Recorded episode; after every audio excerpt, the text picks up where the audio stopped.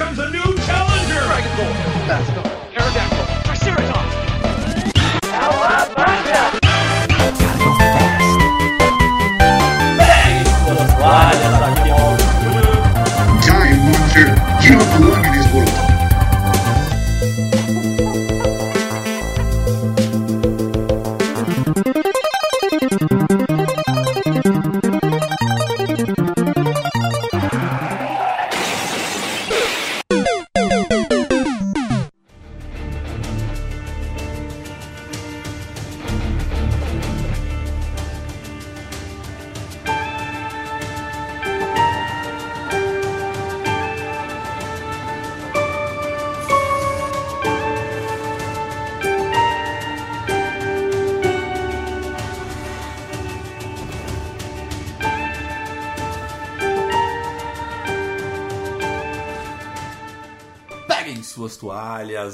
Mauro Júnior e um eclipse nunca foi tão lindo. Olha, poético. Pra- Praticamente um poeteiro, né? Eu tô inspirado.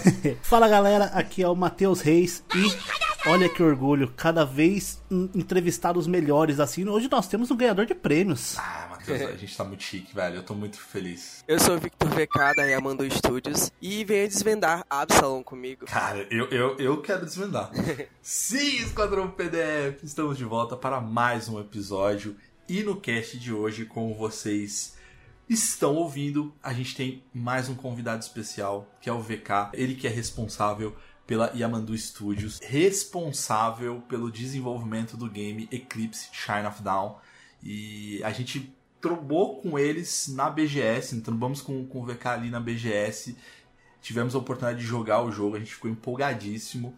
E a gente tá fazendo essa série de entrevistar devs de games brasileiros, que eu acho que faz muito sentido a gente dar cada vez mais voz, força, enfim. E aí, cara, só queria, antes de mais nada, te agradecer, cara, por ter aceitado o convite. Estamos gravando aqui. Tudo bem que você já tá acostumado, mas estamos gravando aqui num calor de 80 graus. Mas obrigado aí pela, pe- por aceitar o convite. Nada, que é isso. Eu que agradeço por estar tendo a oportunidade de estar aqui falando com vocês, o passo de fase, de estar podendo trazer um pouco é, desse extenso universo que é Eclipse Shine of Down. Mostrar um pouco dos personagens, falar da minha experiência como dev e como um dos que tá aí à frente do projeto. Massa, show de bola. Mas, Matheus, antes de mais nada, a gente não pode esquecer de agradecer os nossos seguidores no Instagram. Então, vocês que seguem Passa de Fase, trocam ideia, interagem, sugerem temas. Então, mais uma vez, muito obrigado. E um beijo também no coração de todos vocês que apoiam o Passa de Fase através do link apoia.se barra passa de fase. E aí a partir de um real vocês ajudam inclusive com o nosso projeto chamado Precisamos de um Editor porque editar de madrugada e conciliar na vida CLT não é fácil. Então se vocês puderem ajudar compartilhar o nosso cast agradecemos demais. E também quem quiser falar diretamente comigo podem procurar por PDF Mauro Júnior ou se quiserem jogar por passa de fase em qualquer plataforma de games. E VK, Matheus, eu estou. Voltei a jogar pela terceira vez Cyberpunk, então é isso que eu tenho jogado ultimamente. Terminei o maravilhoso Spider-Man 2. Joguei. é, estou jogando também o Mario RPG.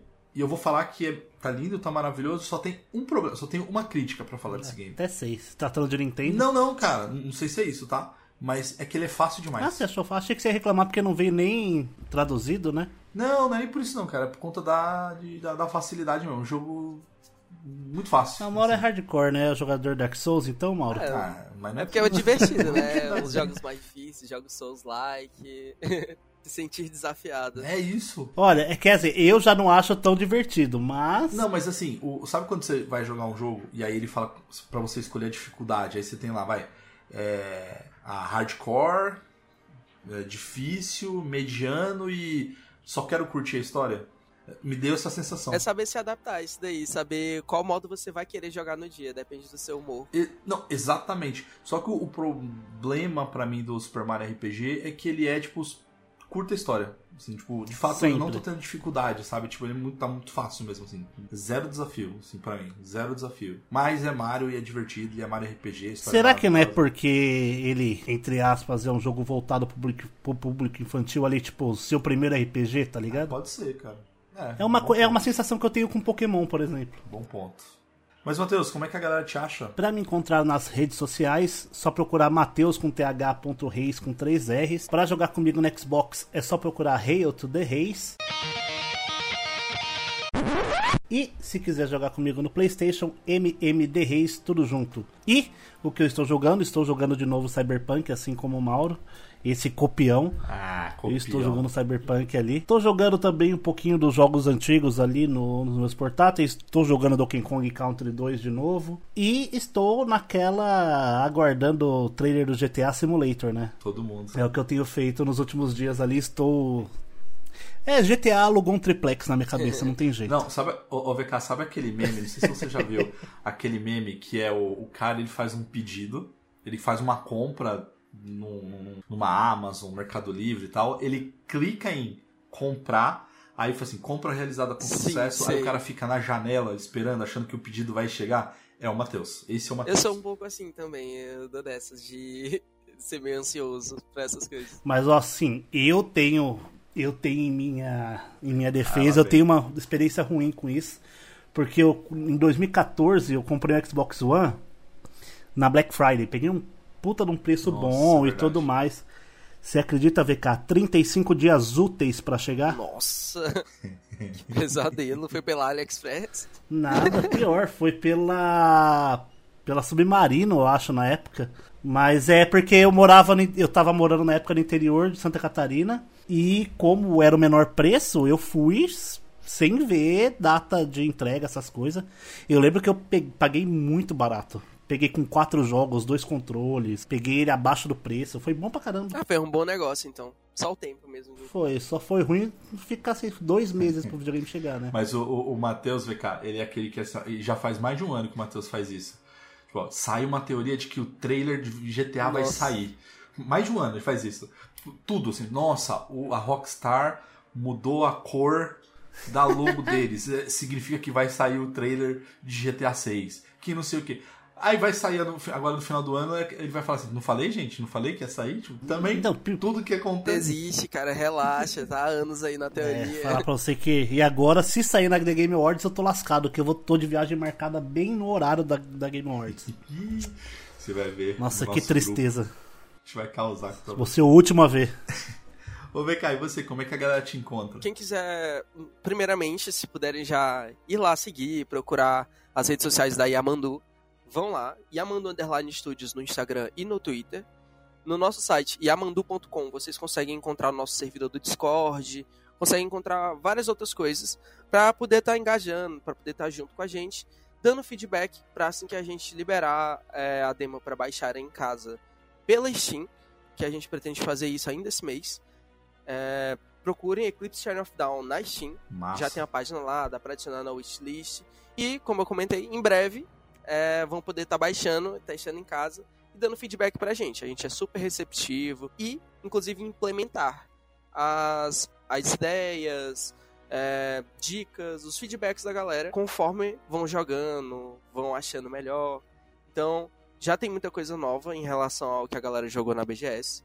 É, muita coisa com base no que pediram pra mudar também. Que é aquilo, né? É saber estar se adaptando pra estar sempre entregando um projeto extremamente melhor, Perfeito. conforme o público quer. Show. Então, procurem lá na, na Steam, Eclipse Channel of Down, e Amandu Underline Studios nas redes sociais. E eu mesmo, vocês podem estar procurando por Victor Cavalcante Underline VK no Instagram. E você, tá, você tem jogado alguma coisa, Cara, ô VK? Até um tempinho atrás eu diria que não. Mas nesses últimos dias eu tenho explorado os jogos que eu tenho adicionados na minha conta da Epic. Eu tenho buscado meus jogos antigos da Steam. E eu tô jogando muita coisa totalmente aleatória, assim. O que eu encontro dos mai- gêneros mais diferentes possíveis. É, o mai- máximo que eu puder estar absorvendo de conteúdos novos. Porque eu estou num processo mesmo de é, desenvolvimento criativo, então estou precisando de muita referência, estou precisando de muita inspiração. Então, muito jogo clássico, muito jogo antigo. Eu comecei a jogar de novo Zelda, que é, sou super suspeito para falar, é, porque sempre que eu preciso voltar a jogar um jogo, eu busco os jogos antigos de Zelda, que são onde está o meu conforto diário, assim.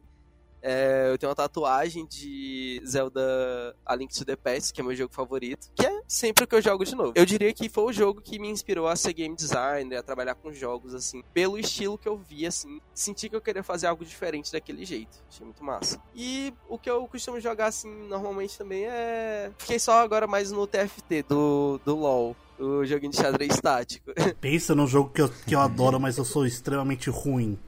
Eu acho que a única partida que eu ganhei foi o tutorial. Com o tempo acostumou, assim, foi me Eu te adaptando. entendo, Matheus. Eu sou ruim em todos os jogos online, exceto Rocket League, o resto. Nossa, eu sou muito ruim. Nossa, o Mauro ele que me carrega sempre. Mano, eu sou ruim em Destiny, velho. Não, não. Destiny não, é o jogo que eu mais joguei na minha vida. Não, não, não, é não, Matheus. Não, não, eu, conhe- eu conhecer as mecânicas e o jogo é uma coisa, eu ser bom é outra. Não, não, não. Não, vamos lá, esse, esse papo tá ficando bom, mas a gente precisa então começar o cast. Vamos, vamos. Então, fechem os olhos, coloquem o fone de ouvido e bora pra mais um Passa de Fase Cast.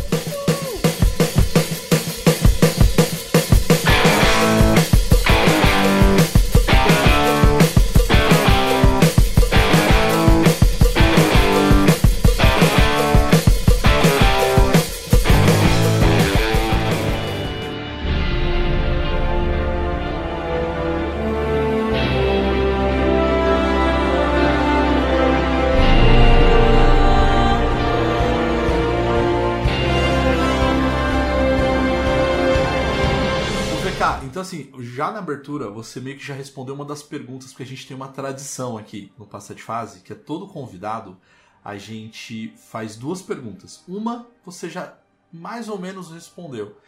É, mas, se quiser também reforçar ou tiver algum outro, outro game ali, fica à vontade. Mas a, a pergunta inicial é: qual foi o primeiro game que você jogou na sua vida? E qual que é o seu game preferido? É, a franquia de Zelda é simplesmente o que mais me fez entrar pro, pro mundo de jogos, assim. Gosto muito de como é feita a parte de level design, cenas, como a história é contada e como cada jogo ele tem suas diferenças mecânicas entre si. Então sempre me inspirou muito é, ver como um universo ele pode ser tão bem trabalhado de maneiras tão diferentes, mesmo mantendo a mesma essência. Então eu sou totalmente apaixonado pelos jogos de Zelda.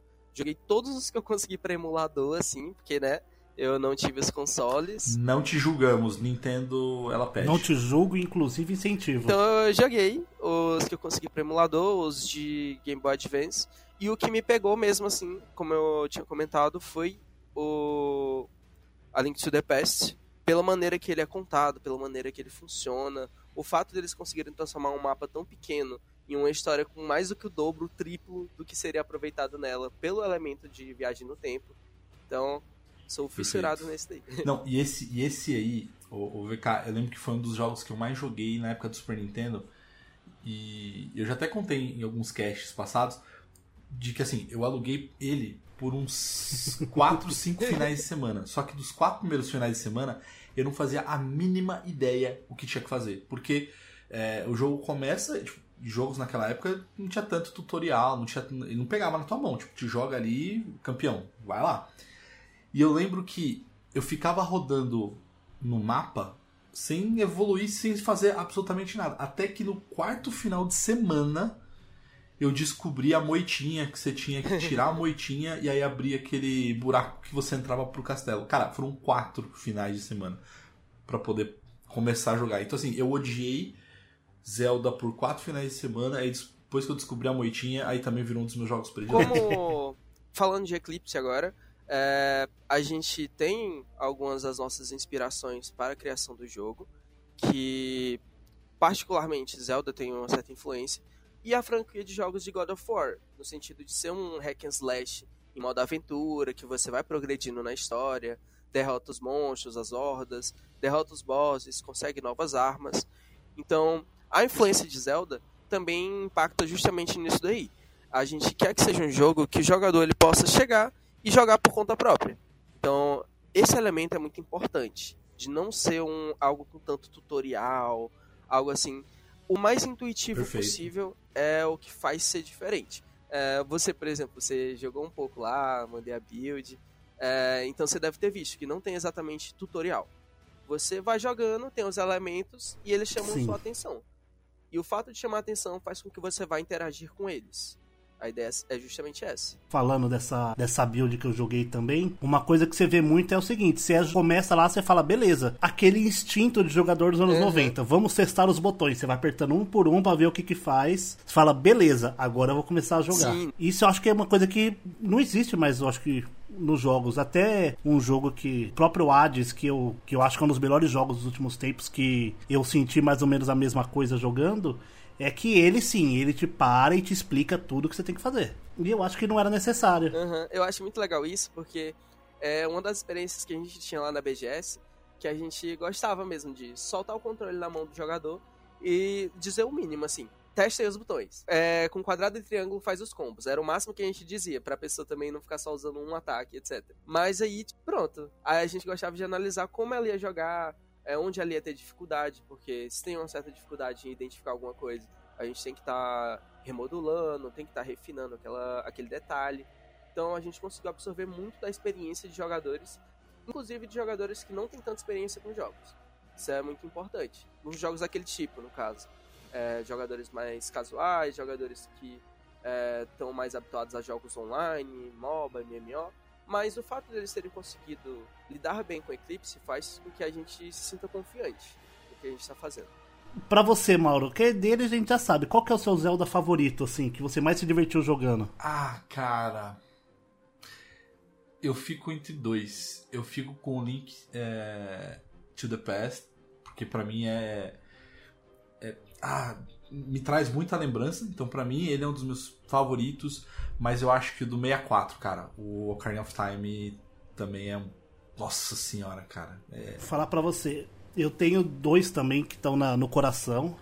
O primeiro é o Ocarina of Time. Eu tenho até o- a versão dele de 3DS aqui, um dos poucos jogos originais que eu tenho de 3DS. Mas eu acho completamente aleatório, tá, gente? Quando eu comprei o 3DS e comprei o, o, o Zelda Ocarina of Time, se eu não me engano, eu ganhei um jogo lá da eShop que era o Force Swords. E, gente, como eu gostei do Force Swords. Mano do céu. Cara, eu é gosto muito, desse, Inclusive, desse a, Zelda. a hack room que eu usava pra jogar o, o a Link to the Past era a Link to the Past Force Words. Eram os dois juntos. É, uma versão que vinha na, vendia na eShop Exatamente. O, o VK, aí, além do seu favorito, qual foi o primeiro game que você jogou? Você lembra assim, qual foi o primeiro game que você jogou na sua vida? Assim, tirando os que já vinham no computador na época, pinball, etc, paciência. Deixa eu ver se eu lembro. Nossa, os jogos de, de navegador mesmo, muitos deles, o Clique Jogos, assim. Eu era apaixonado por aqueles Nossa. jogos de plataforma do Clique Jogos, tipo do Ben 10 que tinha. Caraca, aquilo dali foi no, uma aquele do fogo e da água. Nossa, também. É, Esses jogos aí, dessa época. Ou aquele jogo do Ben 10 que você tinha que se transformar nos aliens, etc. Cara, muito divertido. Eu acho que foram os primeiros, assim mesmo, de experiência que eu tive. Nossa, eu adorava o site do Cartoon Network, tinha uns jogos muito bons. Tinha um de puzzle do laboratório de Dexter que era, ó, maravilhoso. Adorava jogo de puzzle também. É, muito disso das, é, das inspirações pros, jo- pros puzzles de Eclipse é, vem desse meu amor por puzzles também. Por pensar em como o jogador vai bater cabeça para aquilo dali sem ser algo chato. Ele ter um limite assim de estar se divertindo e estar fazendo algo complexo. Porque você obrigar o jogador a fazer algo muito complexo é frustrante muitas das vezes. Exatamente, por isso que eu não jogo Dark Souls. Aí não entra tanto no te puzzle. obriga, ele, te obri- ele te obriga a, saber, a aprender os, os, o padrão dos bosses e você não se diverte. Eu não consigo gostar É mais Dark Souls, nichado, desculpa. Dark Souls. Muito, bem lixado. O nicho é grande. Matheus hater. Matheus hater de. Eu sou, não, eu sou hater de Dark Souls. Tá bom. Matheus, tá bom. A gente vai estar numa briga aqui, a gente tem um convidado aqui, ó. Depois de, a gente briga só nós dois. Mas brincadeira. Inclusive, eu preciso já. Aproveitando aqui, né? Informação de primeira mão. Ninguém sabe ainda, a não ser os que estão de dentro mesmo. É, vou estar fazendo em breve uma tatuagem de Eclipse. Um Boa! tatuador daqui do Sensacional. Piauí. É, em breve vão ter novidades, vou estar postando no meu Instagram, provavelmente no Instagram da Yamandu também. É, vou estar fazendo uma tatuagem de fechamento de perna, de panturrilha, de um personagem de Eclipse. Caraca, sensacional. Muito foda. ta- Tatuagem é muito bom, você tá louco. Ô, Matheus, quando Ai, você ai. for, você me chama então, velho. Talvez eu Sim, sim, vou fazer. pronto a minha, porque eu tô desenhando a minha. Quer dizer, na minha cabeça eu tô desenhando ela.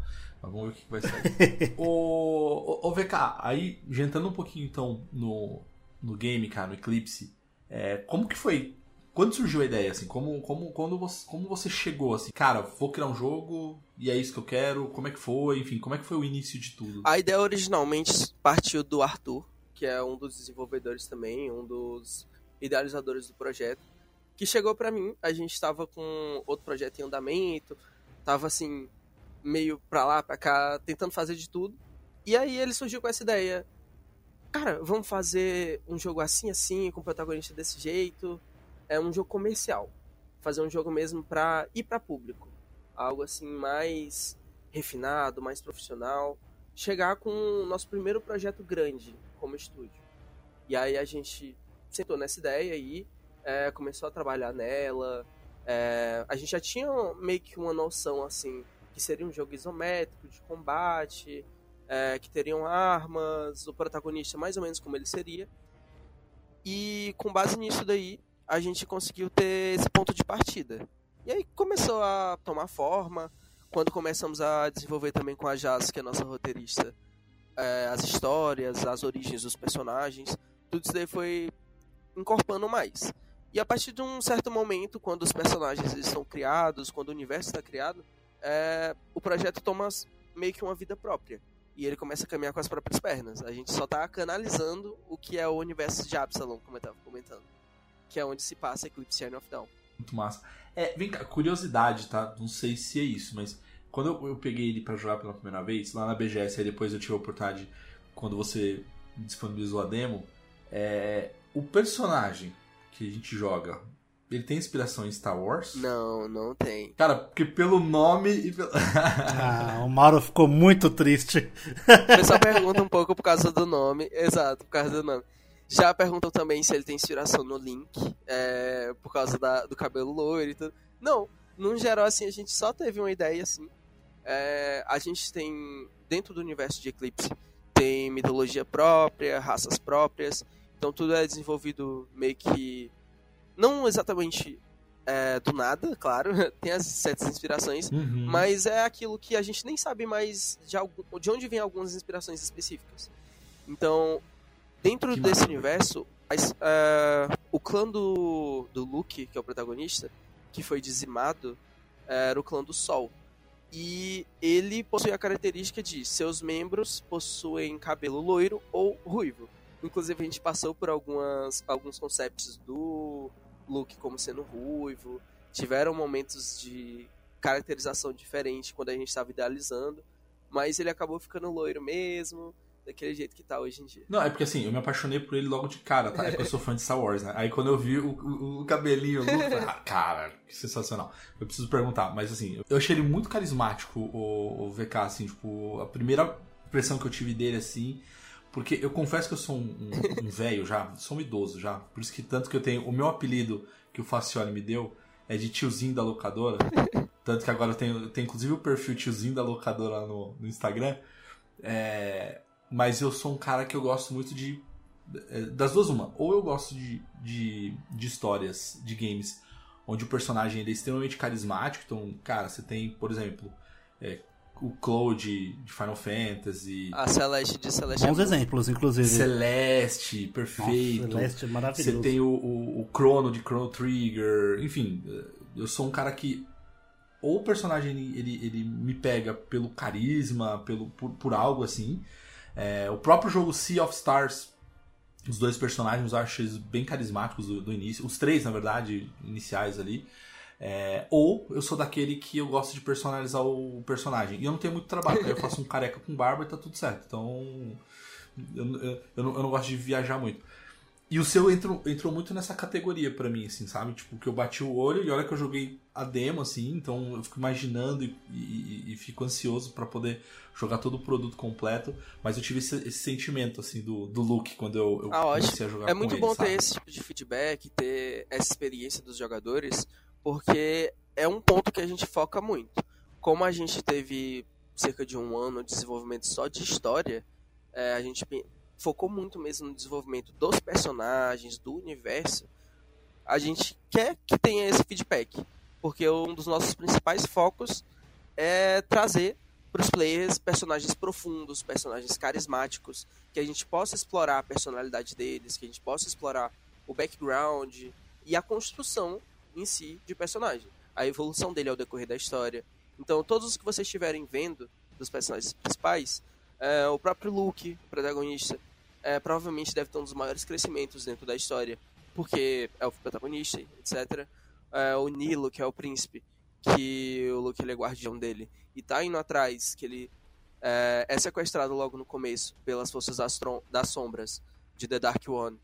É, é para ele também ter o seu carisma, para o pessoal ficar engajado, para o pessoal querer saber mais sobre os personagens. A Aurora, o Bloomp, todos entram muito nisso do carisma. Inclusive o Bloomp é um negócio de louco de se falar. Que a gente fez ele pensando assim, ah, ele é fofo, ele é legal e tudo, mas a gente não sabia a dimensão que ia tomar do quanto que o pessoal ia gostar dele. A prova que a gente teve mais cabal disso foi durante a BGS, que a gente levou a pelúcia do Blump. Ele tava lá, o bichinho de cabelo rosa, amarelo. E o pessoal tirou muita foto com ele, ficou apaixonado, tava querendo levar a pelúcia para casa. Então, é, é muito importante isso tudo. Caraca, muito E até ver que o que a gente não tinha intenção, o pessoal gostar tanto assim dele, funcionou. A gente quer que todo mundo ame todos os personagens. Mas, claro, é, quando as pessoas têm seus favoritos, tem como dizer assim, ah, eu gosto muito desse daqui do universo de vocês, muito desse. É, é muito legal, porque mostra que os outros personagens estão tendo o espaço que eles merecem. Já que a gente falou um pouquinho de, da criação do jogo e tudo mais dos personagens, o ah, que, que você consegue, sem dar spoiler demais, assim, sobre a história do game, assim? O início, ah, alguns porquês também é interessante saber. O que, que você pode contar pra gente sem dar spoiler demais? Mas um spoilerzinho sempre é legal. Sim, eu acabo sempre soltando alguma coisinha ou outra, assim, nada demais, claro. O Luke ele é o último remanescente do clã do Sol, que foi dizimado durante uma grande guerra que houve no universo de Eclipse, que é chamado de Absalom. Absalom é, é uma floresta infinita, então o mundo ele não se passa em um universo com galáxias, planetas, é apenas uma única floresta infinita que contém tudo que há dentro dela. Então este é o nosso universo e o o Luke, que é o último remanescente do clã do Sol, foi acolhido pelo clã da Lua. E ele se tornou guardião do príncipe Nilo. Essa é a função dele. E o começo do jogo gira justamente em torno dessa trama do príncipe Nilo ser sequestrado pelas forças das sombras de The Dark One, que está se reerguendo, reerguendo seu poder. E ele precisa ir nessa missão para re restaurar o poder de Suncatcher e das armas lendárias criadas por Atria para poder conseguir derrotar The Dark One no final. E em companhia dele tem a Aurora, que vai junto com ele, que conhece muito da floresta. É uma, uma personagem híbrida entre dois clãs desse universo. Que tudo vai sendo contado ao decorrer da história. E para você ir conhecendo mais sobre o universo, sobre o que a gente criou de original para ele. E ele também vai junto com o Bloomp. O Bloomp, ele tem como função se transformar nas armas. Então, ele foi usado como matéria-prima para a criação da Suncatcher, da espada. E quando ele devora as outras armas, ele ganha a habilidade de se transformar nelas. Então, essa é a importância que tem o Bloomp na história também. Caraca, Por isso que ele é bem relevante. e aí você vai progredindo na história junto com o Bloomp e com a Aurora para resgatar o Príncipe Nilo. E no final, eventualmente derrotar a Dark One. Cara, eu sei que eu tô empolgado. Não sei você, mas eu tô empolgado, cara. Muito não, bom. eu tô de, desde a BGS, né, no caso. que a gente fez a um disclaimer, a gente fez na BGS, a gente pegou esse ano e a gente destrinchou o Avenida Índia inteira, é, vendo os jogos tal. E o stand da, da Yamandu ali com o jogo, eu sempre via com muita gente, vi o ursinho também. Fiquei louco, porque eu sou louco por ursinho dessas pelúcias tal, principalmente de máquina que você pega. Então eu fiquei louco, falei, mano, que legal. Só que na, quando eu passei lá, eu não consegui jogar, porque eu tava quando vocês foram no corredor índio, eu tava no stand da nuvem, cobrindo o. Sim, foi, a, foi até a entrevista que eu vi de vocês também. Eu assisti a entrevista da, da do Bagdex. Bagdex. Nossa, vários spoilers lá. A gente conseguiu. Inclusive, né? A gente, aí, o trailer que lançou depois a gente viu antes, algumas coisas. Foi bem interessante. É legal esse, essa aproximação com, com os devs brasileiros ali, né? E eu gosto até de reforçar, Matheus, rapidinho, que a gente pegou um dia inteiro para ficar lá no, no, no stand, ó, no, na Avenida Índia. Na Avenida Índia. Mas eu não canso de falar, eu, eu vou ser muito chato até porque a gente recebeu uma notícia super legal, que assim, a, BGS valorizar ainda mais a galera brasileira, assim, porque apesar da Avenida Indy ter muito jogo, ele era muito estreito. Então, enfim, fiquei sabendo já que parece que pro ano que vem a Avenida Indy vai, vai ter mais espaço ainda. Então, fica aquela crítica, porque assim, tava muito apertado pra galera, cara. Vocês merecem um espaço muito melhor, inclusive. Cresceu demais, né? Trazendo aqui que não foi a gente que tá falando isso, então já que saiu de vocês a informação. Foi é a gente. Muito importante, é muito importante ter mais espaço, justamente porque o cenário de jogos no Brasil tá crescendo. A galera tá se interessando, tá gostando. E o fato de ter mais gente interessada faz com que mais espaço seja necessário.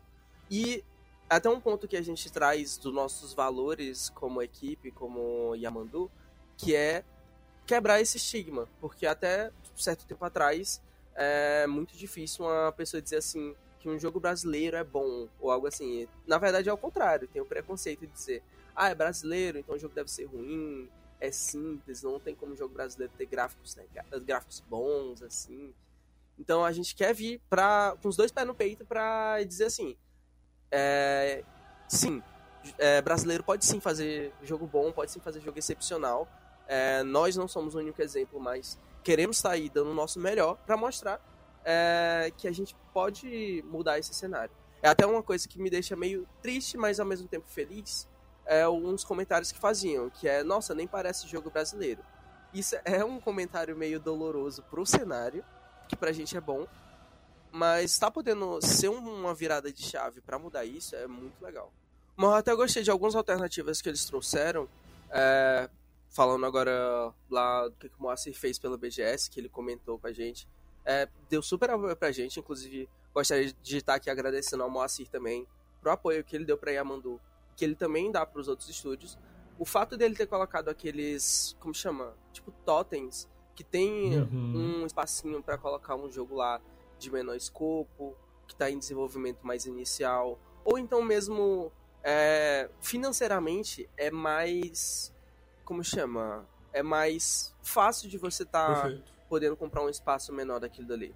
Então, não tirou tanto espaço de equipes menores. Eu gostei muito disso, porque traz à tona essa oportunidade para equipes menores continuarem tendo o seu primeiro espaço é, para serem reconhecidas e eventualmente conseguirem um stand maior, quem sabe. A visibilidade sempre é importante, principalmente no, no meio indie, né? Quanto mais visibilidade, melhor, né? Com certeza.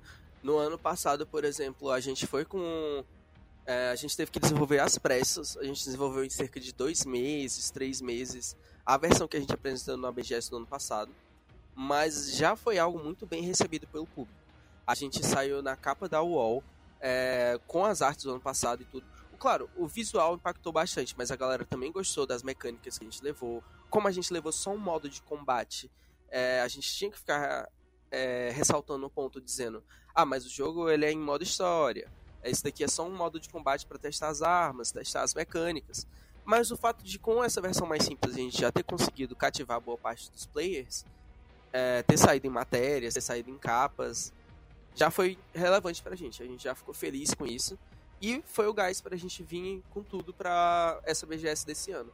Com uma versão mais refinada, mais bem trabalhada, já com o modo história pra galera jogar, com puzzles, inclusive com o combate contra boss no final. Isso aí. A qualidade do jogo é inegável, não tem nem o que falar, né, mano? Tá lindo, tá incrível. Eu, eu, eu enfim, sem palavras. Só fiquei triste porque a demo é curtinha.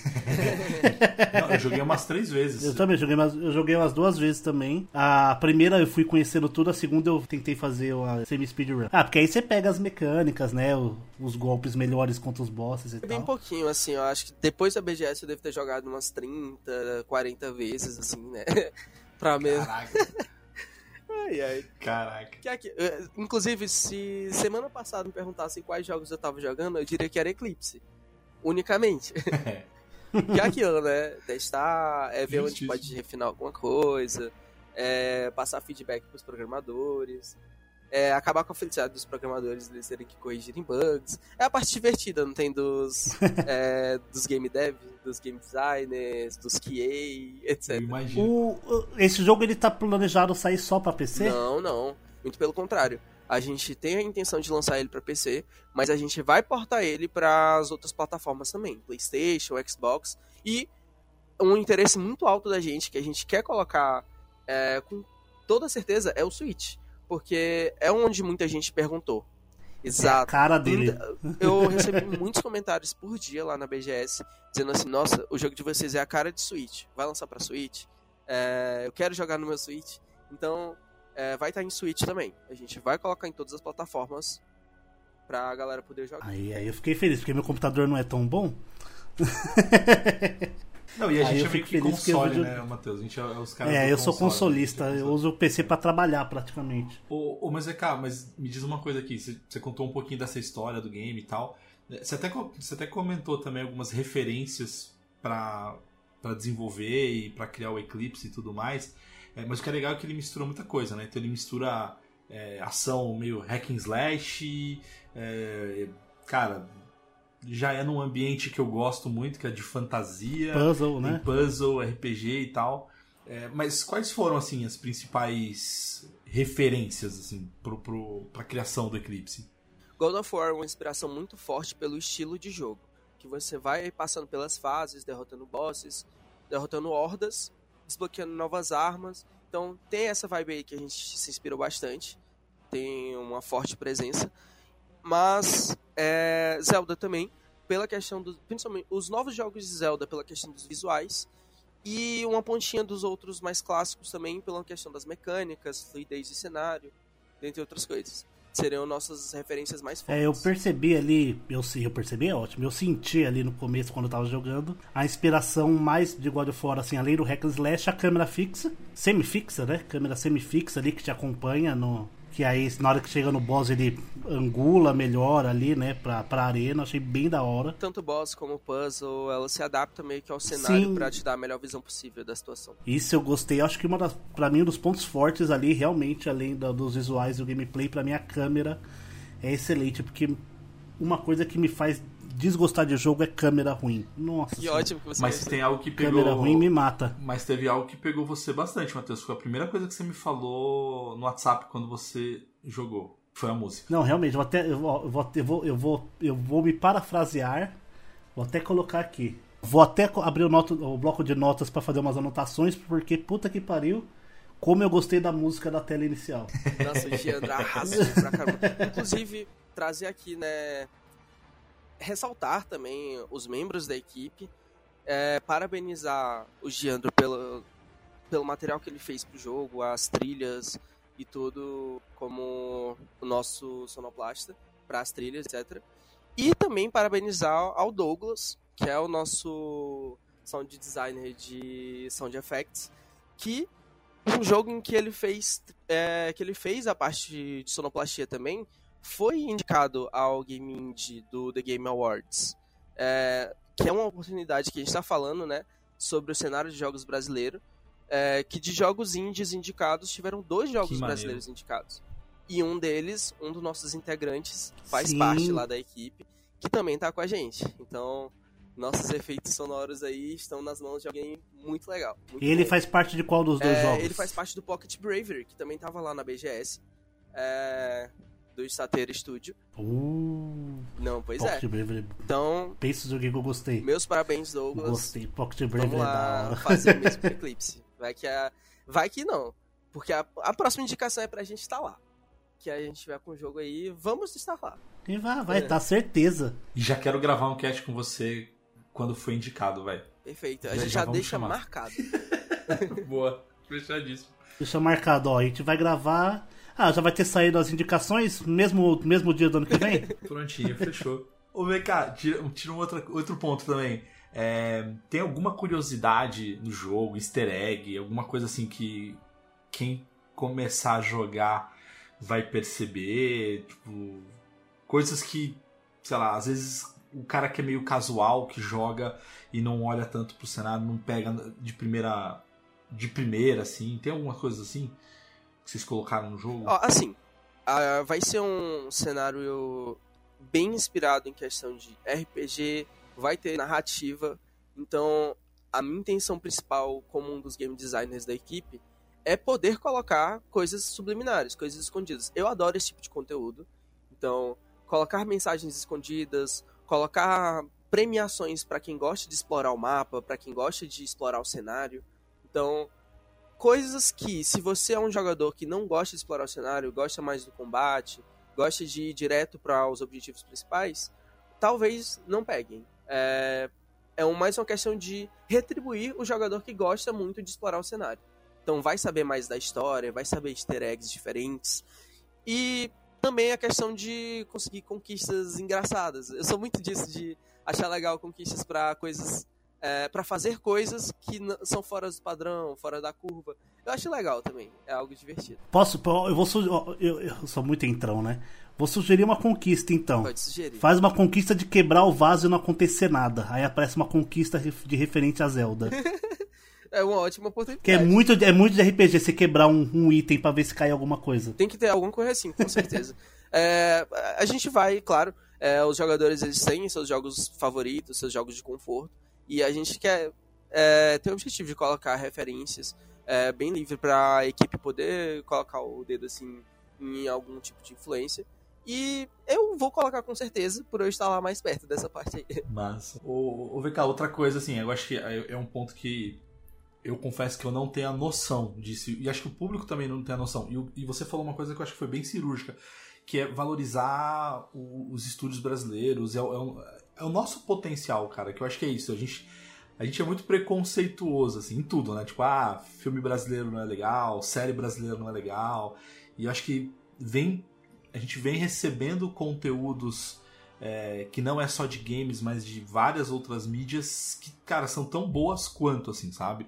É, então, acho que passou os anos 80 e 90, onde a gente tinha um preconceito. A gente tem que começar a olhar de fato para a evolução. E a gente tem vários exemplos de games ali que tem brasileiro no meio. O Celeste é um deles, cara. Celeste tem, tem brasileiro ali é, é, responsável envolvido. God of né? War 4 Mas, assim, e a... o Ragnarok também. God of War 4. Eu comecei 4, como modelador exato, 3D na área de jogos.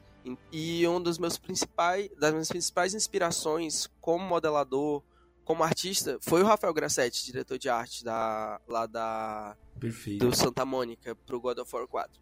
Que foi Perfeito. justamente a primeira visão que eu tive de um brasileiro com tanta influência em um projeto internacional tão grande assim. Depois eu fui procurar mais sobre Perfeito. outros, vi alguns trabalhos do Victor Hugo.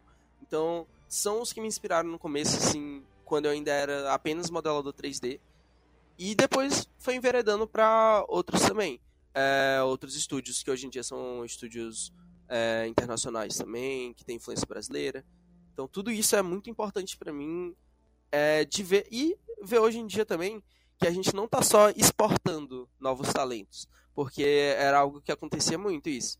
O profissional ele se torna valorizado aqui dentro, ele ganha muito valor e ele precisa ir para fora para crescer. Isso é algo meio chato porque a gente perde muitos talentos que podiam estar fazendo grandes é, projetos aqui no Brasil.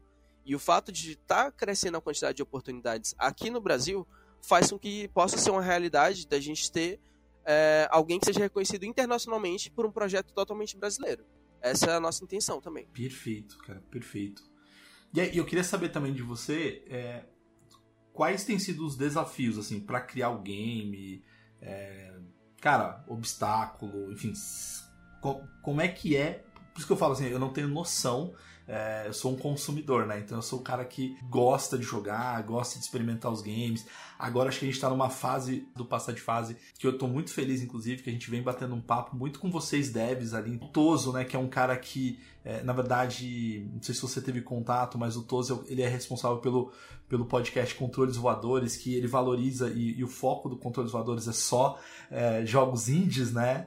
E... Só um comentáriozinho assim, que é o primeiro podcast de que eu participei pela Yamandu foi o Controles Voadores. Pô, cara, ano é passado. cara. A gente foi pro stand lá da, da Terra, que eles estavam lá, gravamos o episódio junto com o pessoal é, de alguns outros estúdios. Então foi uma oportunidade muito legal, foi muito divertido. E foi o primeiro passo que a gente deu nisso de estar é, tá sendo convidado para podcast. Agradeço muito a oportunidade de, pelo todos ter dado pra gente. É, e já mesmo assim, já estamos conversando sobre próximos episódios. Ele é muito receptivo, ele me convidou, convidou o pessoal da Yamandu é, pra é, conversar com outro, outras galeras do podcast, outras galeras da imprensa também. Então, ele deu muito espaço pra gente. Eu, eu não tô aqui com. Eu não tenho como mostrar, mas eu tô com o adesivo dele aqui do Controles Voadores no meu computador também. O cara é muito gente boa. É, e deu essa oportunidade pra gente, pra gente estar tá sendo divulgado. Não, ele, ele é sensacional. E ele é um dos caras que a gente gravou, a gente gravou um cast com ele, inclusive, a gente tá combinando de gravar um cast é, já nas próximas semanas para falar dos indicados a jogos indies. É, mas, como eu te falei, assim, eu acho que é, graças a ele, o próprio Facioli, na verdade, Facioli é um dos responsáveis por, por essa nova fase do passa de fase, a gente olhar os games brasileiros, para os devs e tudo mais. Só que aquilo, a gente começa a ter uma noção conversando com vocês, né? E aí, só que a gente não tem a dimensão. Qual que é o desafio, cara? Quais são. Se é mais. Se o desafio é mais institucional ou mais estrutural, né? Por conta do. Do Brasil, de ser Brasil. Primeiro né? de tudo, eu vou começar falando um pouco mais sobre os desafios como equipe da Yamandu, assim, mesmo do projeto, Eclipse e tudo. Depois eu quero falar um pouco sobre meus desafios pessoais. Mas como equipe, assim, como Yamandu, é mais uma questão de amadurecer, de aprender. A gente tá, já teve outros projetos em jams, projetos menores, é, projetos, outros projetos ambiciosos também, que a gente teve um processo de desenvolvimento e ele acabou em algum ponto estacionando e é, não aconteceu com o Eclipse. É, então já foi o primeiro passo, foi a gente ter conseguido amadurecer e ter esse conhecimento a um ponto que a gente entendeu que o difícil não é criar jogo, o difícil é terminar ele. O difícil é sempre isso daí, de você desenvolver até lançar. É, porque muita gente acha, ah, desenvolver jogo é fácil, ou então, ah, eu tenho uma noção aqui de um jogo. Ter ideia todo mundo tem. O complicado é fazer ela tornar realidade. E Eclipse virou realidade já. O que a gente trouxe já passou da fim da barreira que tinha em ser um projeto que podia acabar a qualquer momento para ser um projeto que vai tomar uma dimensão muito grande. Então a gente conseguiu vencer esse primeiro desafio é, de levar para público, de ser um projeto que a galera tá gostando, de ter espaços como esse daqui do passo de fase para poder estar tá falando sobre e crescendo a imagem é, de Eclipse Channel of Dawn. É, então esse desafio já foi, mas ainda tem muitos desafios, que é justamente a gente é uma equipe totalmente remota, é uma equipe que funciona que tem que se organizar muito, tem que estar tá sempre seguindo na linha, sempre se adaptando a horários, é, dentre várias outras coisas, para poder estar tá entregando o melhor do projeto sem afetar nos outros pontos das nossas vidas. Então, o fato de muitos dos integrantes não terem como ofício principal ainda é, a área de jogos, de ser um projeto que estão desenvolvendo em é, tem, não, que não é em tempo hábil, assim, em um tempo comercial, faz com que seja algo que a gente está se entregando muito, é, simplesmente por confiar no projeto, por ver ele dando certo. Então tudo isso daí é muito importante. É, mas é aquilo. É, quem tem um outro trabalho como fonte de renda, é, quem ainda não tem como principal fonte de renda o projeto, tem que estar tá se desdobrando, é, tem que estar tá entregando um pouco a mais do seu tempo para isso, para não ficar assim defasado para os outros setores, para as outras equipes. Então, é aquilo, é a gente chegar num ponto, fechar com uma publisher, por exemplo, fechar com uma empresa que financia o jogo, pra gente, eu não diria relaxar, mas pra gente dar mais um passo adiante, vencer mais um obstáculo. É, creio que o sonho de todos que estão trabalhando na equipe seja é, de viver da área de jogos. É o meu sonho também, que é não precisar de outros trabalhos, etc. De viver unicamente do meu trabalho como produtor de jogos, como game designer, como produtor mesmo. Então, é sonho de todo mundo que ingressa na área. E é um caminho árduo, um caminho complexo. Porque você sempre tem é, muitos obstáculos alguns têm os obstáculos mesmo familiares, é, dos pais não olharem com bons olhos por ser uma área diferente, uma área nova, é, ou mesmo obstáculos educacionais. Algumas pessoas não conseguem ter um acesso tão amplo. Hoje em dia está mudando isso. É, tem muito, muito conteúdo de desenvolvimento de jogos bom na internet para quem quiser acessar, é, que até então era difícil. Então, aprender a área de jogos também muito difícil. Ingressar em equipes, começar o primeiro projeto, terminar o primeiro projeto, que é muito importante. Tudo isso daí são desafios que a gente vive no nosso cotidiano. E particularmente eu, como produtor, como game designer, é, entra um pouco nesses desafios, mas eu tô sempre dando o meu melhor para a equipe é, e buscando justamente conseguir fazer com que esses projetos eles consigam ganhar muito cenário, eles consigam ser reconhecidos mundo afora, é, que todos da equipe possam ter o reconhecimento é, necessário pelo Perfeito. empenho no projeto. Então, tudo isso é muito importante. Perfeito, sensacional, cara. É... Expectativas de lançamento? Tem? A gente tem a intenção de ter o jogo pronto em torno do final do próximo ano. É nosso objetivo principal. Então, a gente tá com essa expectativa aí, a gente tá desenvolvendo, tá correndo para isso. Dá para ver muito quem conseguir ver a evolução do Eclipse de 2022 para 2023, de uma BGS para outra, dá para ver que a gente finalizou muita coisa. Mudou muito mesmo o jogo.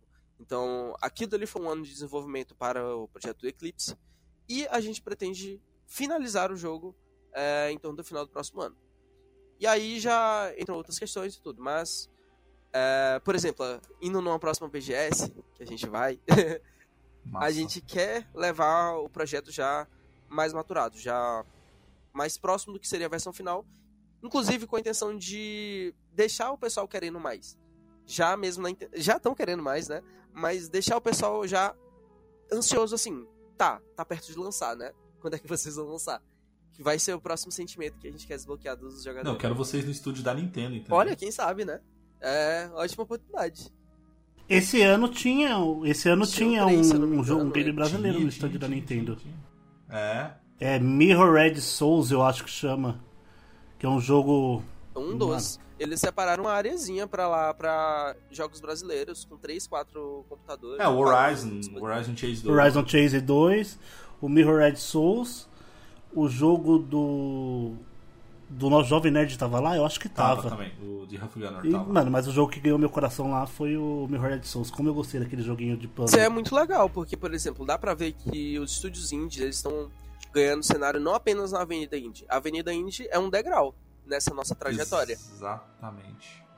Aí que a gente esse ano chegou pra. Como chama?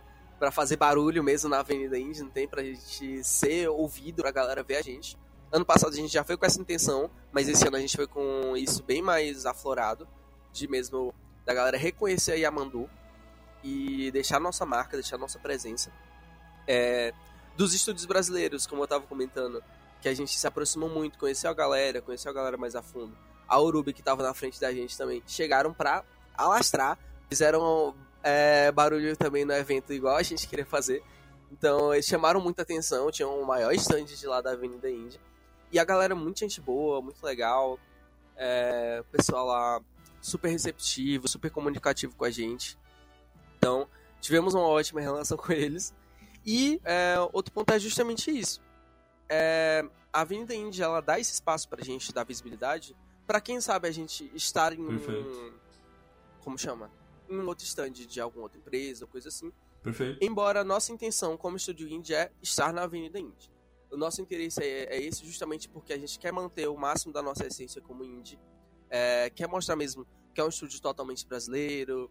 Quer ter esse contato com o pessoal. Ter o pessoal entrando na Avenida Indie, podendo passar pelo nosso jogo, testar, jogar, sentir a experiência de Eclipse. E ter Perfeito. essa proximidade com o público. É o nosso principal E, e ponto. vocês foram reconhecidos, né? Na BGS, né? Então, acho que dá pra se orgulhar, né? A gente foi tão bem reconhecido é, que o, a gente conseguiu ganhar o prêmio da IGN é, por votação popular de melhor jogo indie. Foi uma sensação assim extra- extraordinária.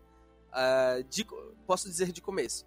A gente sabia que o nosso jogo ele tinha potencial, sabia que o nosso jogo poderia sim, mas pelo fator de ser votação popular, não é só a qualidade, não é só o desenvolvimento que está envolvido nisso. Envolve também público, envolve alcance da marca, alcance da equipe. Então, assim que saiu as chaves de votação, foi o ponto em que a gente ficou assim: será que dá? A gente, na verdade, caiu na chave com a Urubi e a nossa sensação primeira foi: ok, não vai dar. A- o primeiro impacto que teve. Aí a gente votou assim e viu que a porcentagem estava mudando. Aí a gente pensou: ok, talvez dê. E o pessoal começou a votar E em algum momento a gente disse assim, eita, vai dar. Mas só caiu a ficha mesmo no dia seguinte, quando encerrou a votação, que eu recebi a ligação, é, dizendo que a gente tinha sido. Os, que nós tínhamos, tínhamos sido os vencedores do Prêmio GN. É, me ligaram, falou assim: Ei, vocês ganharam o prêmio de melhor jogo de GN é, por votação popular. E aí, tipo, na hora eu já fiquei em choque, assim, pulei, é, falei pro pessoal que tava do lado, liguei pros outros integrantes avisando. Chamaram a gente pra fazer a, a entrevista lá no, no stand da IGN.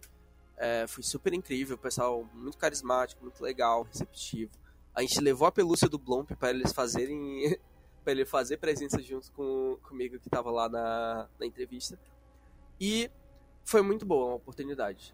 É, é algo que mostrou que o público estava gostando do nosso projeto, o público estava mesmo recebendo de braços abertos e deu mais um gás pra gente realmente se esforçar ainda mais. Você falou isso, eu remeti lá no começo do cast que você falou sobre o projeto, vocês realmente pensarem como um projeto comercial mesmo e ter aprovação como melhor indie pelo público mostra que o caminho tá bem bem estruturado já, né? Vocês estão seguindo a linha certa ali como, como, como empresa mesmo, né? Vocês estão ali bem direcionados, né? Assim, eu particularmente, eu chamo assim, ah, projeto comercial, porque é o nome correto, assim, de se falar nesse quesito.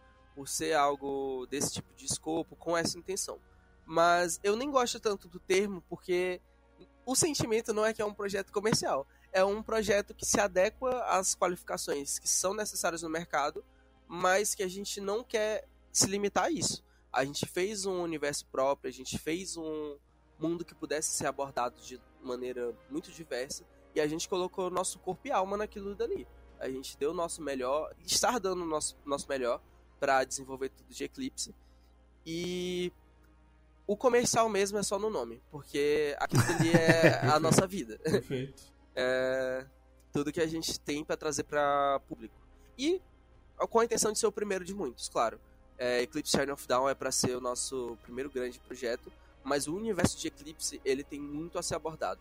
É, o que vão, vai ser visto em Shine of Down é só a ponta do iceberg, assim. É, tem muita coisa mesmo para ser é, desenvolvida. Tudo que você perguntar sobre o jogo tem como a gente falar sobre. É, eu tô absorvendo essa história como se fosse, assim. É, eu acho que eu sei mais de Eclipse do que de mim ultimamente. é, de perguntas, saber responder sobre, desenvolver sobre. Então, é, é isso daí que estamos falando. Muito legal, muito legal. Ô VK, tem algum. A gente chegando aqui no final do nosso cast, mas tem alguma coisa que talvez você, a gente não tenha perguntado, você não tenha falado, que eu acho que como um, meio que um recado ali final é, do projeto, enfim, alguma coisa que você acha que vale ainda comentar? É mais sobre uma questão mesmo de reforçar o ponto de seguir a gente nas redes sociais, Yamando Underline Studios, é, adicionar o Eclipse Channel of Down à lista de desejos da Steam. Isso é muito importante, isso ajuda muito o projeto. É, pode parecer simples uma adição ao wishlist, mas aquilo faz toda a diferença. Cada um que coloca na lista de desejos faz com que a gente vai ter mais oportunidades, vá poder estar tá desenvolvendo melhor o jogo. Então, você faz muito estando fazendo isso por a gente. Então, passa lá, adiciona e começa a consumir nosso conteúdo mesmo no Instagram, no TikTok, que a gente sempre vai manter atualizado, tanto sobre o universo, tem coisas que não vão pro jogo, é, que eu vou estar tá falando lá nos vídeos, que eu vou estar tá destrinchando mais sobre o universo, história, background, é, e é mais sobre isso mesmo tenham o projeto como sendo um presente para vocês. É, a gente está aceitando os feedbacks porque é algo que no final quem vai ter que validar é o público, é o consumidor final, é o jogador. Então, sempre que puderem estar tá conversando com a gente, entrando na nossa comunidade do Discord, é, mandando uma mensagem direta mesmo pelo Instagram, a gente vai estar tá respondendo, vai estar tá respondendo, respondendo pelo Twitter. Então, mantenham antenados com a Yamando Studios. Vem cá, mais uma vez, cara, queria te agradecer demais por você ter dado essa oportunidade pra gente, pra gente bater esse papo com você, acho que foi muito legal.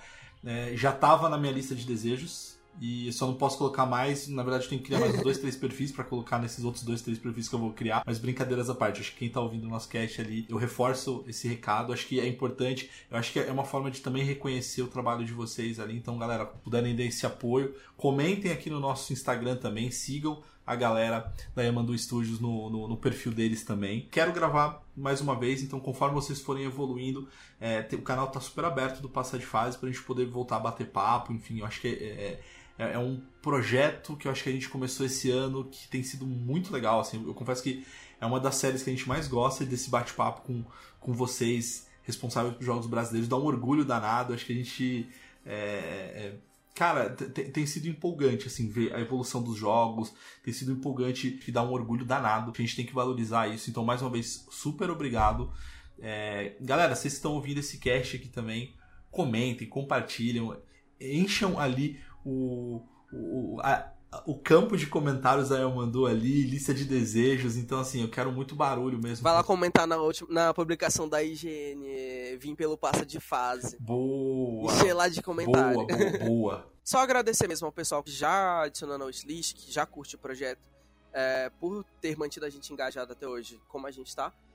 E buscar mesmo essa oportunidade para quem quiser conhecer mais sobre a Yamandu, fiquem atentos, porque vão ter outros projetos em breve, já posso adiantar isso, spoilerzinho aqui no final.